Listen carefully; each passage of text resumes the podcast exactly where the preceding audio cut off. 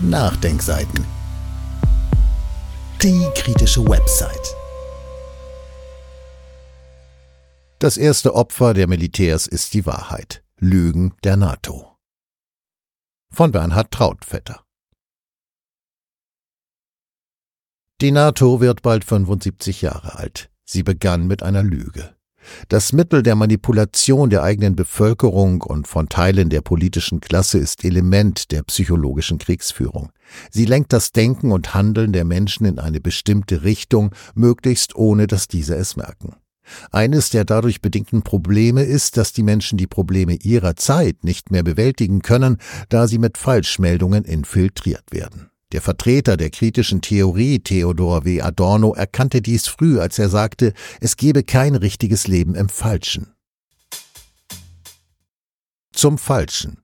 US-Präsident Truman erklärte 1949 zum NATO-Gründungsdokument dieser Vertrag ist ein einfaches Dokument und die Staaten, die es unterschreiben, stimmen nach den friedlichen Grundsätzen der Vereinten Nationen darin überein, die freundschaftlichen Beziehungen untereinander und die wirtschaftliche Zusammenarbeit zu erhalten, zusammenzustehen, wann immer das Territorium oder die Unabhängigkeit eines von ihnen verletzt wird und sich gegenseitig zu Hilfe zu kommen, wenn einer von ihnen angegriffen werden sollte. Seine Truman-Doktrin genannte Strategie machte klar, dass es der NATO vor allem darum ging, den Einfluss der Sowjetunion einzudämmen, auch mit Hilfe Westdeutschlands, wie es der Leiter der Forschungsgruppe Sicherheitspolitik der Stiftung Wissenschaft und Politik, Dr. Markus Keim, erklärt. 1949 wurde die Bundesrepublik gegründet, bekam in weiten Teilen ihre außenpolitische Souveränität zurück und dann sehr zügig begann ja auch die Debatte um eine Wiederbewaffnung. Statt einer gemeinsamen Problemlösung nach dem schlimmsten aller Kriege ging es um Konfrontation, Eindämmung und Rivalität. Das löst keine Probleme, sondern es schafft neue und verschärft Spannungen, die nun im Atomzeitalter eskalieren können. Diese Konfrontationsstrategie konnte auf die antirussische Propaganda der Nazis im Zweiten Weltkrieg zurückgreifen, die immer noch das Alltagsbewusstsein vieler Menschen prägte. Die NATO-Gründer legitimierten ihr Vorgehen mit politischen Konflikten in der Nachkriegsära, die sich auf China, Korea und Europa bezogen, wie zum Beispiel um die militärische Gefahr aus dem Osten zu belegen, griff die Propaganda auf mehrere Konflikte in Staaten zwischen Ost und West von Korea bis Berlin zurück. Beispiel die Sowjetunion, die damals West-Berlin blockiert und ein Jahr zuvor den kommunistischen Umsturz in der Tschechoslowakei unterstützt hat, soll wissen, dass sie für weitere Expansionsversuche einen hohen Preis zu zahlen hat. Wie gehaltvoll die Legitimation der NATO als militärisches Bollwerk gegen den Kommunismus im Allgemeinen und gegen die Sowjetunion im Osten war, zeigt ein Text des späteren US-Botschafters in Moskau, des US-Strategen George F. Kennan. Sie wollen den Kampf um Deutschland und Europa gewinnen, aber nicht durch militärische Aktion. G.F. Keenan kannte sicher die US-Geheimdienststudie, die die Wahrheit für die interne Beratung unverfälscht abbildete. Die sowjetische Führung sei sich ihrer ungeheuren Schwäche durch die großen Verluste an Menschen, über 20 Millionen Tote und an Produktionsmaterial in der Nachkriegsperiode bewusst. Joint Intelligence Stuff. Hier, laut Uli Kremer, Neue NATO, die ersten Kriege. HH 2009, Seite 18. Keine andere Armee, kein anderes Volk hatte so viele Verluste und Tote zu beklagen wie die Rote Armee und wie die Sowjetunion. Von diesem Blutzoll hat sie sich nie richtig erholen können. Es gab in der Sowjetunion kaum eine Familie, die nicht von diesem Vernichtungsfeldzug Nazi-Deutschlands betroffen war. Das gilt für Zivilisten und Soldaten gleichermaßen. Das verlogene Gründungsnarrativ fand eine Vielzahl an weiteren Täuschungsmanövern bis heute. Sei es der Vietnamkrieg, den die NATO-Führungsmacht USA ohne nennenswerte Kritik aus der NATO mit Millionen Toten durchziehen konnte.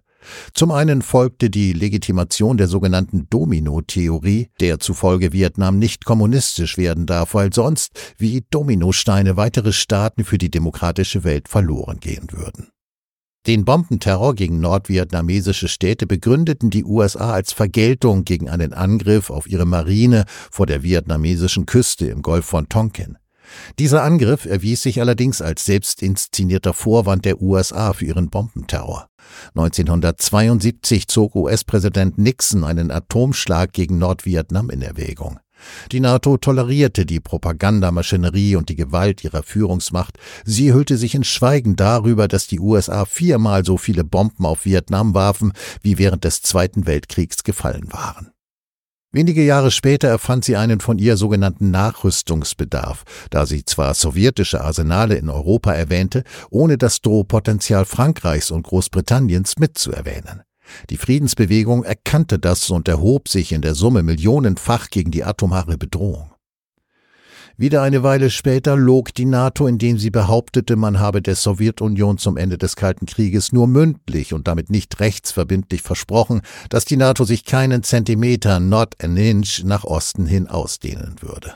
Sie verschwieg dabei die internationalen Festlegungen im 2 plus 4 Vertrag der Charta von Paris und der OSZE Sicherheitscharta, nach denen die gegenseitige Sicherheit Basis einer gemeinsamen Friedensordnung sein soll.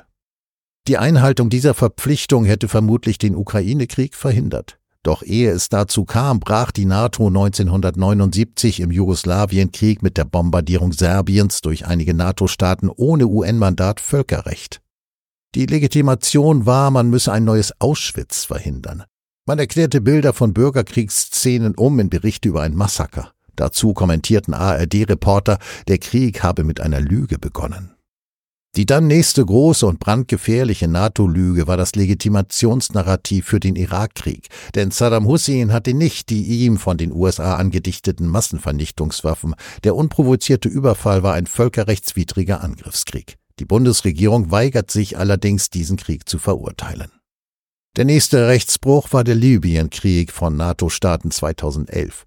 Russland hatte sich noch im Weltsicherheitsrat enthalten, um den USA und anderen NATO-Staaten zu ermöglichen, die Zivilbevölkerung gegen diktatorische Gewalt zu schützen. Dieses Mandat hat die sogenannte Koalition der Willigen aus einigen NATO-Staaten und ihrer Regime-Change-Operation überreizt und dadurch die gesamte Region bis heute ins Chaos gestürzt. Anders verhält es sich beim Krieg Russlands in der Ukraine. Hier folgt sie der NATO-Propaganda. Generalsekretär Stoltenberg erklärte Anfang Februar 2024, man müsse mit einer Ausdehnung der russischen Aggression rechnen und mit einem jahrzehntelangen Konflikt mit Russland. Die gesamte Propaganda westlicher Medien und Politiker spricht von einem unprovozierten russischen imperialen Machtstreben, einem Überfall, insgesamt also von einem unprovozierten Angriffskrieg. Im EU-Parlament hatte Jens Stoltenberg im September 2023 den wahren Grund für den Krieg genannt. Es sei Russland darum gegangen, dass die Ukraine mit ihrer langen Grenze mit Russland kein NATO-Land werde. Diesen Wunsch habe man Russland verwehrt. Er wollte, dass wir das Versprechen unterschreiben, die NATO niemals zu erweitern. Er wollte, dass wir unsere militärische Infrastruktur in allen Verbündeten, die der NATO seit 1997 beigetreten sind, entfernen. Das haben wir abgelehnt. Also zog er in den Krieg, um mehr NATO in der Nähe seiner Grenzen zu verhindern. Demgegenüber wird die westliche Öffentlichkeit mit einer Kriegspropaganda überzogen, um sie für Hoch- und Atomrüstung zu gewinnen, statt eine den Verträgen entsprechende Friedensordnung aufzubauen, die auch das ökologische Überleben der Menschheit sichern könnte. Was sich durch 75 Jahre NATO durchzieht, Militarisierung des menschlichen Denkens und gesellschaftlichen Handelns, Kriegspropaganda, Gewalt, Rüstung und Täuschung. Das kann sich die Menschheit auf der zerbrechlichen Erde des 21. Jahrhunderts nicht mehr leisten. Sie braucht die Überwindung der Militärpunkte zugunsten einer friedensökologischen Weltordnung im Rahmen der UNO.